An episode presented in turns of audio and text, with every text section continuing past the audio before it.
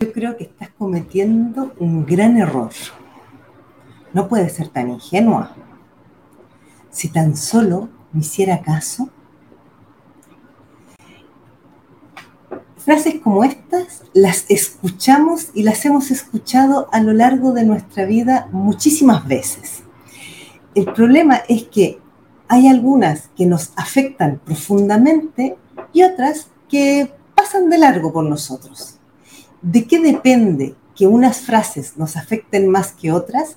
¿O de qué depende el que algunas nos hagan sentir mal y otras nos ayuden eh, como a, seguir adelante? Todo esto es lo que vamos a hablar hoy día en el programa eh, Transforma tu vida, tu opinión me afecta. ¿Vale? Y al final del programa voy a dar eh, algunas eh, tips sobre de qué manera podemos nosotros ayudarnos a que estas cosas dejen de afectarnos, a que las frases de otras personas, a que la opinión de otras personas no nos hagan daño.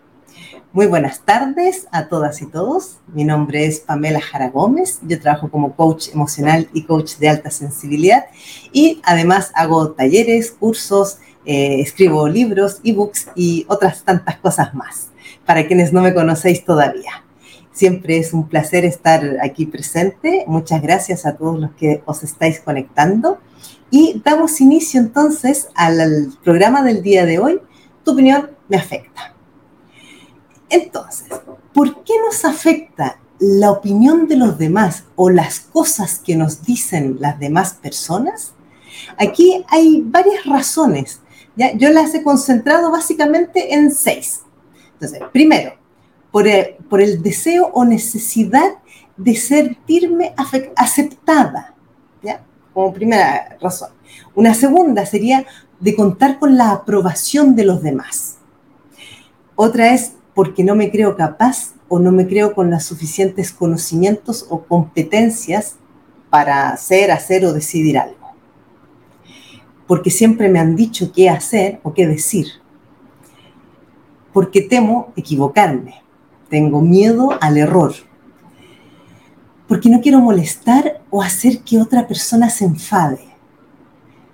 ¿Vale? Esto más o menos es como yo lo he concentrado en seis, en, estas seis eh, como eh, eh, perspectivas, seis razones.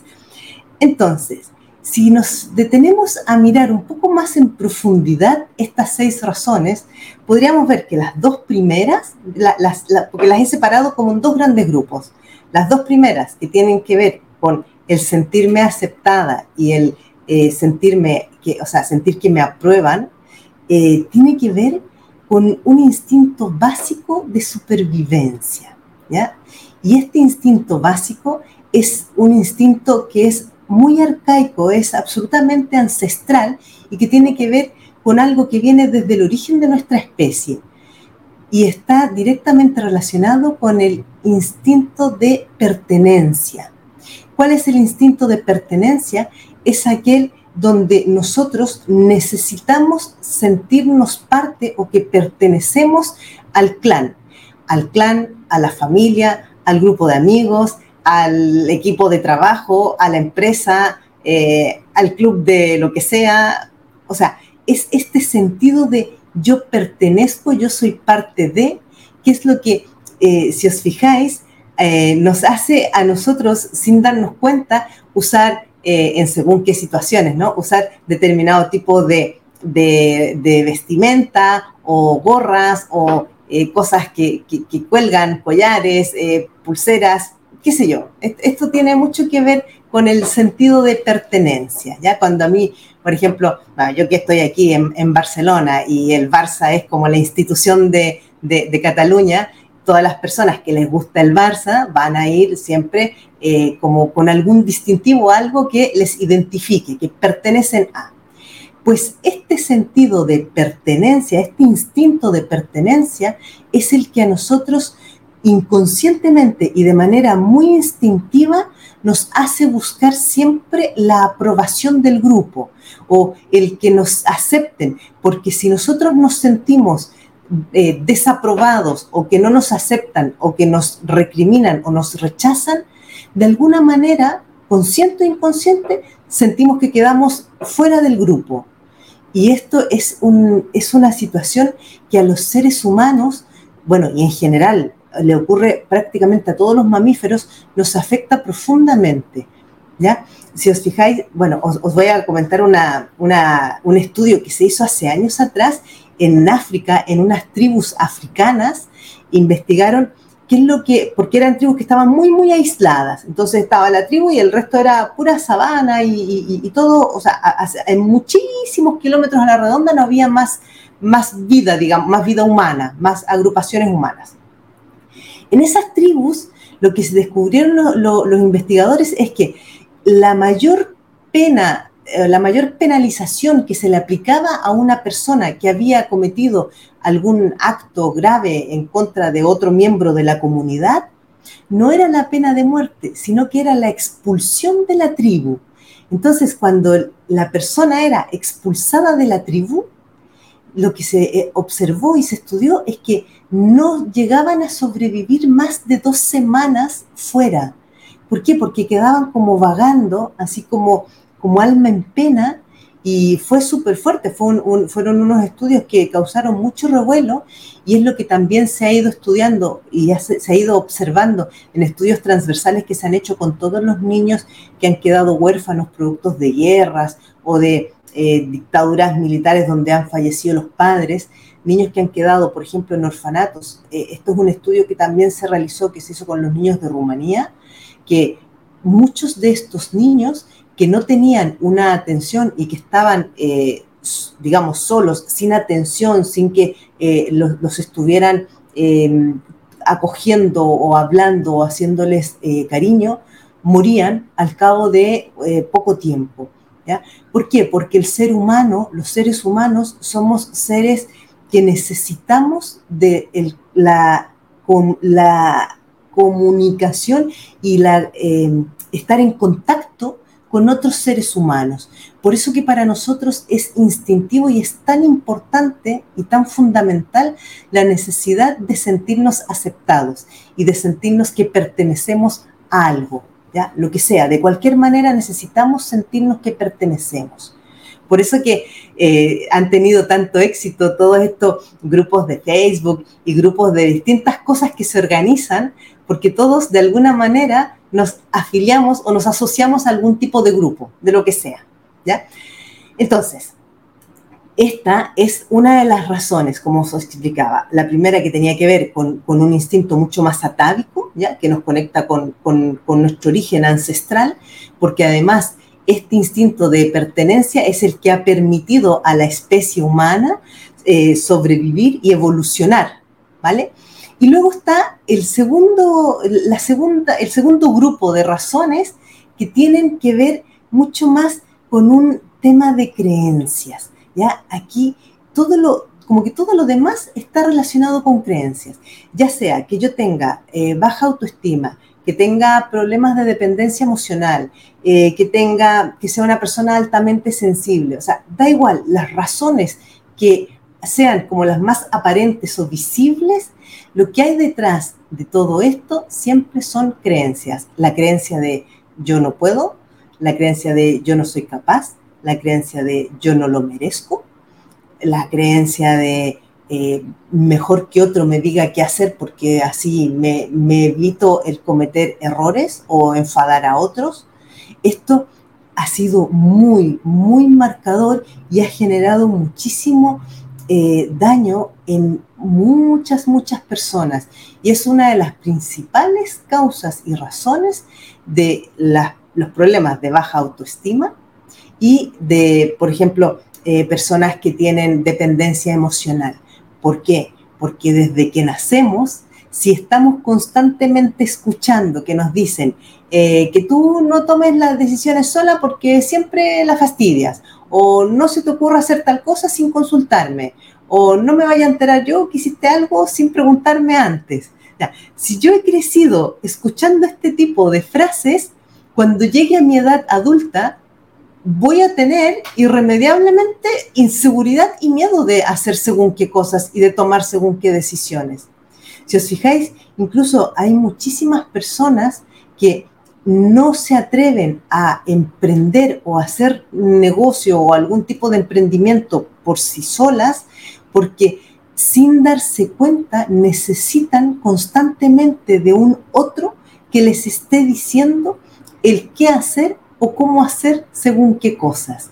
Y esto se, está observando que es una de las principales eh, causas de dificultad en los emprendimientos de, individuales. ¿ya? Entonces, es un tema que si a ti te sucede algo de esto, yo te invito a que lo observes porque cuando nos logramos liberar de esta como, como creencia, es muchísimo, muchísimo lo que se puede conseguir y lo que se puede lograr. Entonces, volviendo, em, ¿de qué depende que algunas opiniones nos afecten más que otras? Esto es muy, es, bastante, eh, puede ser bastante sencillo de observar en, un, en, un, primer momento.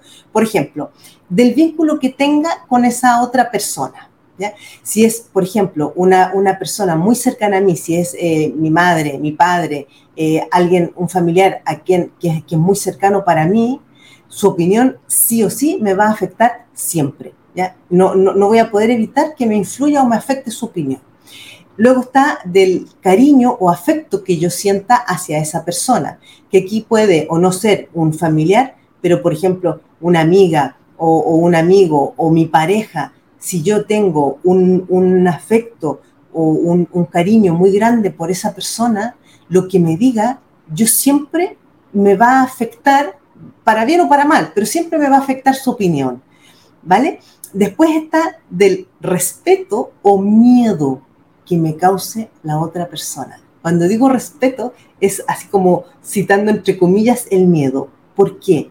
Porque, por ejemplo, en el caso de un jefe, yo no me voy a atrever a contradecir a un jefe o a faltar o, a, hacer lo que el jefe me está indicando, aunque yo no esté de acuerdo, porque temo que si lo hago, me despidan. O que si yo em, hago lo que voy en contra de su opinión o de lo que ha dicho, yo pueda tener alguna sanción o alguna consecuencia. Esto nos pasa en el ámbito laboral, nos pasa en el colegio o instituto, en el cual muchas veces no nos atrevemos a contradecir a los profesores o en la universidad. ¿ya? Esto es algo que ocurre bastante más frecuentemente de lo que nos imaginamos. ¿ya? ¿Por qué? Porque tememos la consecuencia o la sanción que pueda venir a, a consecuencia de mi actuación sin tomar en cuenta la opinión del otro. Y por último, tiene que ver también con el valor que le damos a la persona que está opinando. Y aquí es bien interesante porque no es lo mismo que los casos que cité antes. Cuando hablo del valor que le damos, tiene que ver con, por ejemplo, si es, eh, no sé, un comunicador o un influencer o un escritor o un político, pero alguna persona como con una imagen pública a quien yo le doy mucho valor a lo que dice, a lo que habla o a lo que escribe, entonces, de alguna manera, la opinión de esa persona me va a afectar a mí en el sentido de que me va a, motivar a lo mejor a hacer según qué cosas o a dejar de hacer según qué otras cosas.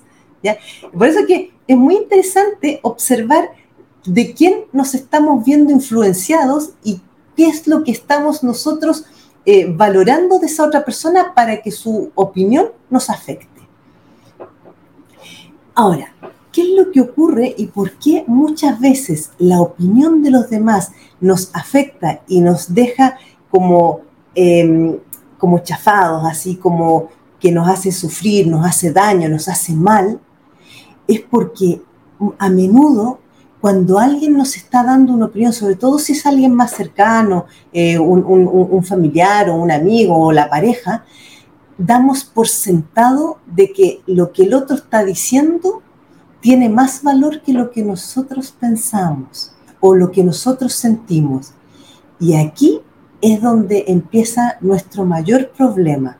Cuando yo hago algo o me siento afectada porque al otro no le ha gustado algo que yo he dicho o que yo he hecho y doy por hecho de que su opinión o lo que la otra persona piensa o dice es la correcta o es la verdadera. Entonces yo me quedo con, un mal, mal, sentir, con un mal sentimiento.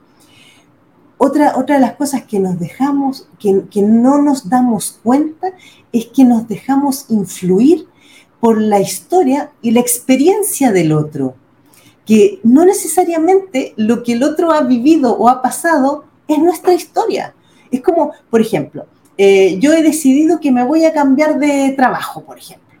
Entonces, eh, le cuento a mi amiga, oye, mira, ¿sabes qué? La verdad es que ya estoy súper harta en el trabajo en el que estoy y he decidido que me voy a cambiar de trabajo y ya está. Y voy a renunciar y aunque me, quede algunos meses en el paro, ya lo tengo decidido. Y entonces mi amiga me dice, pero ¿cómo se te ocurre? No hagas tal. No, no, no renuncies. Busca primero otras, eh, otras alternativas, eh, a lo mejor una baja médica o, em, no sé, habla con tu jefe, pero no renuncies porque entonces vas a perder eh, la posibilidad de, a lo mejor, de que te den una indemnización o de que puedas cobrar el paro. Y resulta que antes de yo hablar con mi amiga, yo lo había pensado, había evaluado todas estas opciones y había encontrado una manera de, salir, digamos, y de, tirar adelante, pues ya sea porque tengo ahorro o lo que sea. Pero cuando mi amiga me transmite todas sus, sus miedos, sus experiencias y sus historias, de alguna manera lo que está haciendo es que me está poniendo su mapa a mí. Y en el momento en que yo me cojo su mapa y me siento en el mapa de ella, es cuando ya estoy moviéndome en una incoherencia muy grande. ¿Por qué? Porque la experiencia de mi amiga no tiene por qué ser mi experiencia. Y los miedos de ellas no tienen por qué ser mis miedos. Si al final cada uno sabe lo que, como dónde le aprieta el zapato, sabe lo que le afecta o lo que le puede dañar más. Y si yo de alguna manera tengo la seguridad, la certeza y, he evaluado mis distintas alternativas y a partir de eso he tomado la decisión, en el momento en que la opinión de mi amiga yo deje que me traspase, es donde voy a tener una, un serio problema de incoherencia. Recordad que yo en otros programas eh, he explicado lo, que tiene, lo que significa la coherencia. La coherencia es, si yo pienso A, yo siento A, yo expreso A, lo, coherente es que luego haga A. Pero si yo pienso, voy a dejar el trabajo, siento, ya estoy harta, no quiero seguir en este trabajo, lo expreso, digo, voy a dejar este trabajo y luego, a partir de las cosas que escucho y de lo que otros me dicen, finalmente me quedo en el trabajo y no me salgo, pero me quedo con el bichito dando vuelta de, es que en realidad ya no quiero seguir aquí, es que en realidad ya no, no estoy bien, es que no me gusta, eso es incoherencia y en incoherencia siempre se acaba pasando peor. ¿Por qué? Porque la incoherencia es la puerta de entrada a los síntomas físicos, a las enfermedades y según cuánto tiempo yo me siga moviendo en incoherencia, aquello se puede acabar cronificando un ejemplo muy clásico de esto son las personas que tienen fibromialgia. La fibromialgia es una enfermedad psicosomática que ya se ha estudiado bastante esto, que surge o aparece cuando la persona está expuesta a periodos muy prolongados de estrés y donde siente la persona que no es capaz de sobrellevar o de sostener todas las dificultades que tiene. Entonces aparece la fibromialgia como la enfermedad que te hace que te duela todo el cuerpo. Pero cuando te hacen exámenes eh, individuales por partes del cuerpo, no hay nada. Entonces, por eso hay que tener mucho cuidado con esto. Yo os sugiero que cuando alguien esté opinando algo y vosotros tengáis una idea u opinión más o menos clara de algo que queréis hacer, decir, pensar o lo que sea, eh, antes de comerse lo que el otro está diciendo, eh, detenerse a reflexionar sobre y que esto es lo que yo deseo.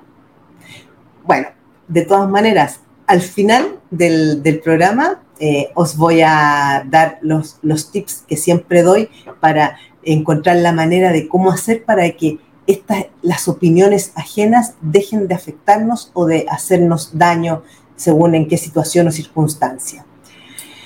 Bueno, Como sabéis, a mí me encanta y, lo hago siempre, que es recomendar un libro. Y en esta oportunidad, el libro que a mí me parece súper ad hoc con el tema es un libro que a mí me encantó, me encantó, que se llama Los Cuatro Acuerdos. Aquí para quienes lo podáis ver en pantalla, Los Cuatro Acuerdos del de don Miguel Ruiz. Él es un médico tolteca y Los Cuatro Acuerdos es extraordinario. Eh, me imagino que muchos conocéis el libro. Si lo habéis leído tiempo atrás, os invito a que lo volváis a leer. Eh, voy, a, voy a leeros los cuatro acuerdos que él plantea y que él propone. Y ya lo demás lo, lo seguís leyendo vosotros. Él dice, sé impecable con tus palabras. No te tomes nada personalmente. No hagas suposiciones. Haz siempre lo máximo que puedas bueno, y luego él desarrolla cada uno de estos acuerdos. Está muy bien, muy, buen, muy bien tratado todos los temas porque al final tiene que ver con esto. O sea, cuando yo me tomo en serio y, e integro estos cuatro acuerdos conmigo misma, lo que acaba ocurriendo es que la opinión de los demás la escucho, la respeto, pero no me la trago como una verdad absoluta. ¿ya? os invito a leer el libro, es muy interesante. Bueno, em, como también sabéis que a mí me gusta eh, leer un cuento, pero antes del cuento, eh, comentaros que estoy haciendo durante lo, que queda de la segunda quincena de agosto, estoy haciendo talleres, tengo tres talleres programados para este mes de agosto. Este sábado 20 hago un taller sobre sanar traumas y heridas emocionales el taller dura una hora y media y es a las 16 horas de España, el sábado de 16 a 17.30, que equivale a las 10 de la mañana de Chile, a las 9 de la mañana de México DF y a las 11 eh, de la mañana de Argentina. Si, alguna otra persona de otro país eh, le interesa, podéis enviarme un mensaje, un WhatsApp, y eh, un WhatsApp o, un mensaje por Instagram o Facebook, como queráis, porque tengo muchas redes por donde me podéis contactar o, a través de mi página web www.pamelajaragomez.es. Ahí están los tres talleres que tengo programados para este mes y también están los enlaces para inscribirse al taller. También tengo el, miércoles 24 un taller sobre soltar la culpa y enfrentar los miedos y el último taller, que es el día martes 30 de agosto, es de empoderamiento femenino. Así que os dejo a todos invitados, que entréis en la página www.pamelajaragomez.es y ahí es donde sale próximos eventos. Podéis ver la descripción y el detalle de cada uno de los talleres y os podéis inscribir a partir de la misma página web. Em, bueno, también quienes eh, tengáis deseos de arrancar el año bien, digo arrancar el año, quienes estamos terminando el verano y ya empezamos en septiembre, eh, con, como más fortalecidas, más empoderadas, eh, podéis contar con mi, con mi apoyo como coach. Yo trabajo como coach emocional, coach de alta sensibilidad. Pero lo importante también es que el coaching es un acompañamiento que no necesariamente hay que recurrir a él cuando estamos en una situación crítica o dramática, sino que sirve mucho para cuando tenemos deseos de cambiar alguna cosa, de hacer alguna transformación de algo o de arrancar con algo nuevo, eh, ayuda muchísimo tener, que es lo que en, en otras partes también se llama el coach o el mentor. ¿Vale? Me podéis contactar. Yo en mi página web también tengo un, botón donde podéis seleccionar una primera cita gratis de 20 minutos que se hace por videollamada y ahí puedo, eh, me, explicáis lo que queréis trabajar y yo os eh, explico cómo es el tipo de trabajo que realizo. Bueno, vamos al curso, al curso, perdón, que también tengo cursos, curso y, taller en, en, la página web. Ah, bueno, y también, como siempre, eh, os recomiendo que podáis mirar o leer el libro, mi libro, ahí atrás aparece, ahí, Más autoestima, menos culpas, lo podéis conseguir en mi página web eh, pamelajaragomez.com. Eh, las personas que lo compran a través de la página web eh, yo envío de regalo un punto de libro y una libreta para trabajar todos los temas, algo que no está en Amazon. Y las personas que queráis también podéis buscarlo a través de Amazon. Se busca por mi nombre completo o por el nombre del libro tal cual. Más autoestima, menos culpas. Bueno, el cuento de hoy, el cuento de hoy es más cortito de lo que habitualmente eh, son los cuentos. Esta vez no tengo el autor, es autor anónimo, ¿vale? Entonces, dice, hace muchos años, un viejito que vivía en una pequeña habitación de un hotel en medio de la ciudad y tenía fama de saber escuchar, estaba permanentemente solicitado por una gran cantidad de personas que se acercaban a contarle sus problemas. El viejito cebaba mate para sus visitantes y les ofrecía unas riquísimas tortas fritas mientras los miraba atentamente a los ojos, mientras relataban sus problemas o simplemente aquello que le contaban. Las personas salían de ese cuarto reconfortadas y encontraban un camino para comenzar a solucionar sus dificultades. Una vez, un joven periodista oyó hablar de la fama del viejito y fue a hacerle un reportaje este muchacho no tenía interés en contarle ninguno de sus problemas y solo le preocupaba hacer un buen artículo para la revista en la que estaba trabajando. Así fue que apenas llegó, comenzó a hacerle preguntas de las más diversas. Sin embargo, su sorpresa fue enorme cuando observó que el viejito no contestaba a ninguna de sus preguntas. El anciano no reaccionaba a nada de lo que le decía y solo seguía ofreciéndole mate con gran serenidad. Después de unos minutos, el periodista comprendió lo que estaba ocurriendo. Se levantó de su silla, dio un fuerte golpe con la palma de la mano sobre la mesa y gritó, Usted es un farsante, usted no puede escuchar, es sordo, no contesta porque no escucha. ¿Dónde obtuvo la fama que tiene? El vecino de cuarto escuchó los gritos del joven y entró para ver qué ocurría. ¿Qué pasa? ¿Qué son esos gritos? ¿Qué es esto? replicó el periodista. Este hombre no puede escuchar. ¿Por qué tiene fama de ser el anciano más paciente de la ciudad? El que mejor escucha. ¿A quién quiere engañar? No quiere engañar a nadie, dijo el vecino. Es verdad que este hombre se quedó sordo hace muchos años, pero a pesar de eso, él, mediante su paz interior y su calma exterior, logra algo muy importante con su sonrisa, su mirada y su actitud. Provoca que al contarle las cosas vayamos descubriendo lo que hay dentro de cada uno. Nos enseña a descubrir la propia voz interior. Es muy bonito. Al final de lo que se trata, y esto es un poco eh, hacia, dónde, hacia dónde voy a concluir yo, con cuáles son las cuáles son como las estrategias o de qué manera nosotros podemos dejar que nos afecte la opinión de otros o que nos hagan daño, es que escuchemos lo que los otros nos tienen que decir pero antes de tragárnoslo, lo hagamos pasar por el filtro de nuestro corazón y de lo que nosotros sentimos y de lo que nosotros realmente deseamos y aquello que nos hace bien a nosotros. Porque muchas veces hacemos lo que otros nos dicen o nos sentimos mal por la opinión de otros, pero en ese acto nos dejamos a nosotros de lado y no tenemos que olvidar nunca que yo soy la única persona en este universo que puedo saber lo que hay dentro de mi corazón y lo que hace latir y lo que hace vibrar a mi alma.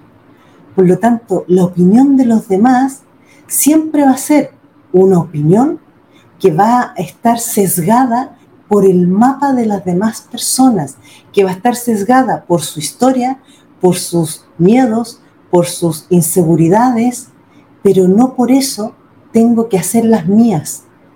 Por eso es súper importante siempre por encima de todo, confiar en vuestro instinto, confiar en lo que os diga vuestro corazón y como yo siempre suelo decir, lo que os digan vuestras, vuestras tripas.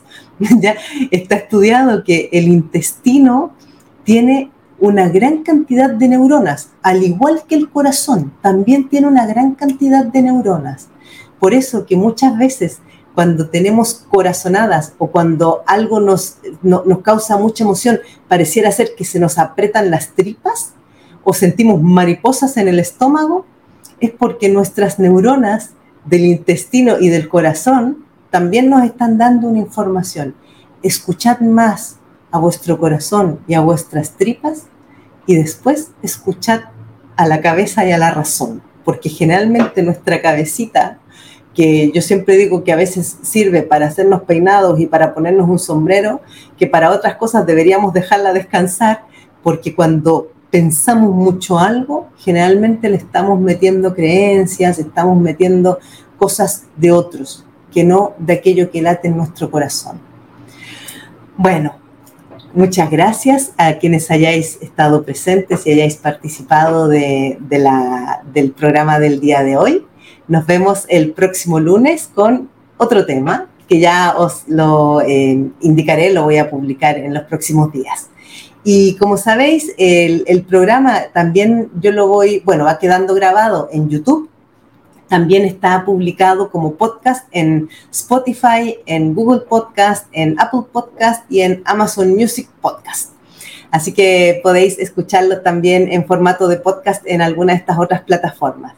Eh, cualquier, eh, si queréis dejar algún comentario, alguna opinión o incluso proponer algún tema, eh, estaré súper encantada de, recibir vuestra sugerencia u opinión. Lo podéis eh, escribir en, en, alguna de las muchas plataformas por donde podáis eh, contactarme.